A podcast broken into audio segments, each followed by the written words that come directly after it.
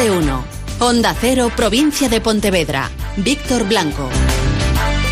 Hola, ¿qué tal? Muy buenos días. Viernes 6 de marzo de 2020 que amanece con los cielos mayoritariamente cubiertos en toda nuestra provincia provincia. Han bajado además las temperaturas. Tenemos 4 grados en Lalín, 9 en Tui, San Sencio, Vilanova de Arousa y Porriño, 11 en Cangas y Vigo, 12 en Bayona. Los pronósticos anuncian que podría haber algún chubasco aislado en la jornada de hoy, especialmente probable por la mañana. Por la tarde se abrirían eh, claros y el sábado sería una jornada bastante estable meteorológicamente hablando. Pero vamos a escuchar a Carlos Otero, nos lo cuenta desde Meteo Galicia. Por la mañana tendremos eh, nuevamente algún chubasco, pero ya por la tarde la probabilidad de lluvia decae. Una jornada de cielos, decir, la tarde de cielos nublados y como decía con temperaturas que todavía están en descenso. Sábado donde por la tarde incluso los cielos podrían abrir, permitiendo una tarde de nubes y claros sin lluvias y con temperaturas máximas en torno a 17 grados, ya una tarde agradable, casi primaveral, pero por la noche, el sábado al domingo, llega un frente poco activo que dejará lluvias de carácter débil y bueno, lluvias que se producirán durante la mañana, ya a la tarde se espera una clara mejoría. Los análisis del Centro Nacional de Microbiología ratificaron el segundo y el tercer contagio por el nuevo coronavirus en Galicia, el primer y el segundo contagio en la provincia de Pontevedra. Se trata del hombre de 43 años, ingresado el domingo en el Hospital Álvaro Cunqueiro de Vigo con un cuadro de neumonía y su mujer, esta de 47 años, no muestra síntomas y sin embargo fue la primera de los dos en arrojar el resultado positivo definitivo. Las muestras del marido tuvieron que pasar por dos analíticas en Majada Honda para poder ratificarlo. El jefe del Servicio de Medicina Preventiva del Complejo Hospitalario Universitario de Vigo, Víctor del Campo, hablaba de la relación de estas dos eh, personas y que están ya aislados. Ambos pacientes están ingresados en habitaciones de aislamiento, están siendo tratados por los médicos del hospital y el vínculo epidemiológico entre ellos es la relación de pareja, tienen contacto.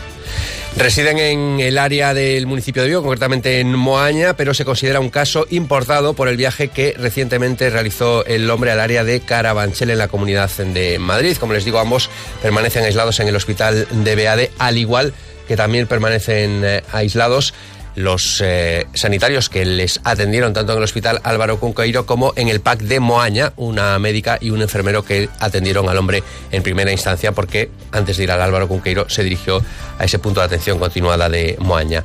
Según el consejero de Sanidad, Vázquez Almuiña, Galicia está aplicando todos los protocolos establecidos para la enfermedad y recuerda que existen varias vías de información para los ciudadanos. El 61 está coordinando con Salud Pública todas esas dudas. Ahora mismo, si hay un caso, sabemos temos que facer, que é o mismo tema de contactos. De feito, se a saúde pública mm, leva muitísimos anos facendo para outras enfermedades, non para esta concreta, pero para tuberculose, para, para hepatite e tal, pois xa hay que estudiar los contactos. Y hoy se reúne el Consejo Interterritorial de Sanidad, donde se van a aprobar los protocolos para profesionales sanitarios, centros educativos y de la tercera edad en el caso de detectarse algún caso positivo. Escuchamos al presidente de la Junta de Galicia, Alberto Núñez Feijo. Estamos alertados, no alarmados, pero sí alertados, porque así os especialistas non lo indican.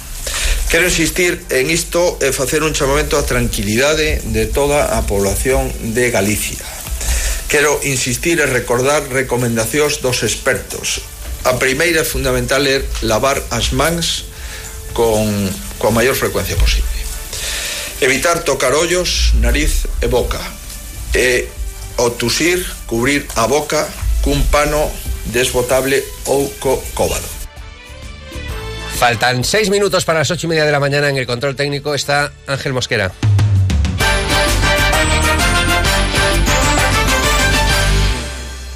Con Alcampo ahorra y vive mejor. Disfruta todos los días de las mejores ofertas en productos frescos. Hoy y mañana tienes dorada grande el kilo a 6,99 euros y costilla de cerdo el kilo a 4,95 euros. Te esperamos en tus dos hipermercados de Vigo. Con Alcampo ahorra y vive mejor. Durante o mes de marzo, a Deputación de Pontevedra organiza diversas actividades con motivo do Día Internacional das Mulleres. Hoxe, ás 11.30 horas, acto central do Día Internacional das Mulleres, vestíbulo do Pazo Provincial. Ás 16.30 horas, visións, cinema e muller, Auditorio Municipal As Neves. Ás 20 horas, visións, cinema e muller, Sala de Proxeccións Dorotea Bárcena, sede da Deputación de Pontevedra en Vigo.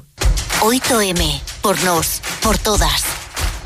Consulta todas as actividades en depo.gal. El portavoz del bloque nacionalista galego de Caldas fue agredido por un empresario tras la denuncia de los nacionalistas de un punto de vertido en ese municipio. Conocemos los detalles. Onda Cero Pontevedra, Juan de Sola. Se trata de Manuel Fariña, portavoz del BNG en Caldas. La agresión se produjo después de que este concejal denunciase vertidos ilegales de escombros en un monte de Sayar, según la versión ofrecida por el propio agredido. El empresario, presuntamente responsable de los vertidos, lo fue a buscar a su casa con la excusa de enseñarle cómo funcionaba un depósito de escombros. Posteriormente, le invitó a desplazarse a la zona de monte donde se encontraban esos vertidos. Una vez allí, el portavoz del Benega constató que el vertido seguía, el otro hombre se alteró y empezó una discusión que fue subiendo de tono hasta que finalmente le agredió con un puñetazo y lo tiró al suelo.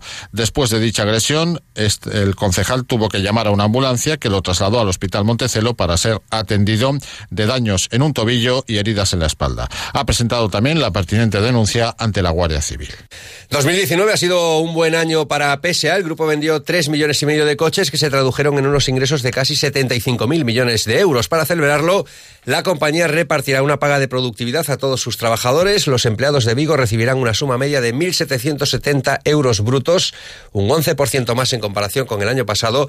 Esta suma es la que corresponde a los contratados a tiempo parcial y es algo menor en el caso de los perdón, corresponde a los contratados a tiempo completo y es algo menor en los casos de los empleados eh, a tiempo parcial. El grupo abonará esta gratificación, que es la más elevada del sector en España, en la nómina de abril. Y Policía Nacional y Guardia Civil han logrado desarticular cinco puntos de venta de droga en diferentes centros educativos de la provincia durante el pasado 2019.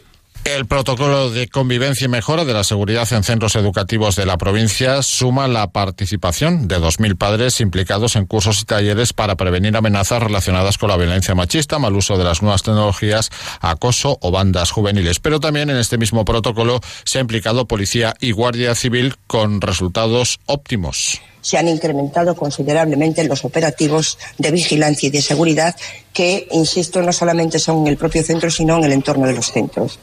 Y precisamente en estos tres últimos años se han podido eh, desarticular cinco puntos importantes de tráfico de drogas en el entorno de los centros escolares. Michael Arriba, su delegada del gobierno en la provincia de Pontevedra, aguarda que este 2020 estos datos incluso sean mejorados. Vamos ya con la información del deporte, Rubén Rey. El Celta vuelve a la carga en su política de beligerancia, de belicosidad con el Concilio de Vigo, con el alcalde Abel Caballero y con la obra de reforma del Estadio Principal de Balaídos.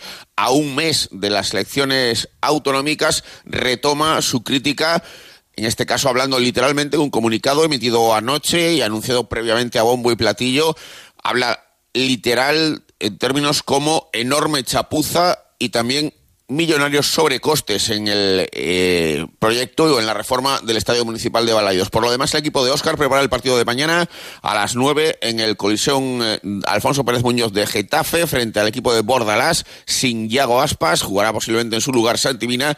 También podría volver al equipo inicial el croata Bradanic una vez cumplida su sanción del fin de semana en Segunda División B. Tenemos al Pontevedra jugando frente al Getafe B, al Celta B recibiendo al San Sebastián de los Reyes y al A domicilio frente al Castilla y sin duda una gran cita también del domingo a las 7 de la tarde en Sangriña, el partido europeo, la vuelta de los cuartos de final de la Copa de Europa, el Mecay Atlético Guardés debe remontar cuatro goles frente al Aula Valladolid.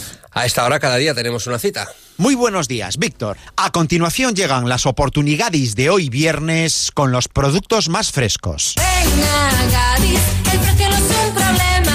Las oportunidades para hoy son... En pescadería, rodaballo crianza Prodemar, de kilo y medio a dos kilos, kilo, 11 euros con 90 céntimos. Y en carnicería, conejo kilo, 4 euros con 95 céntimos.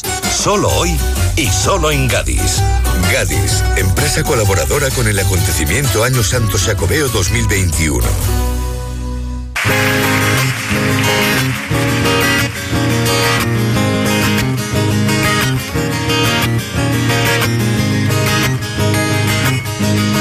Con aire fresco de mar. Llega SES al Teatro A Fundación de Vigo y a partir de las 9 eh, de la noche presenta su último disco Liberar as Arterias.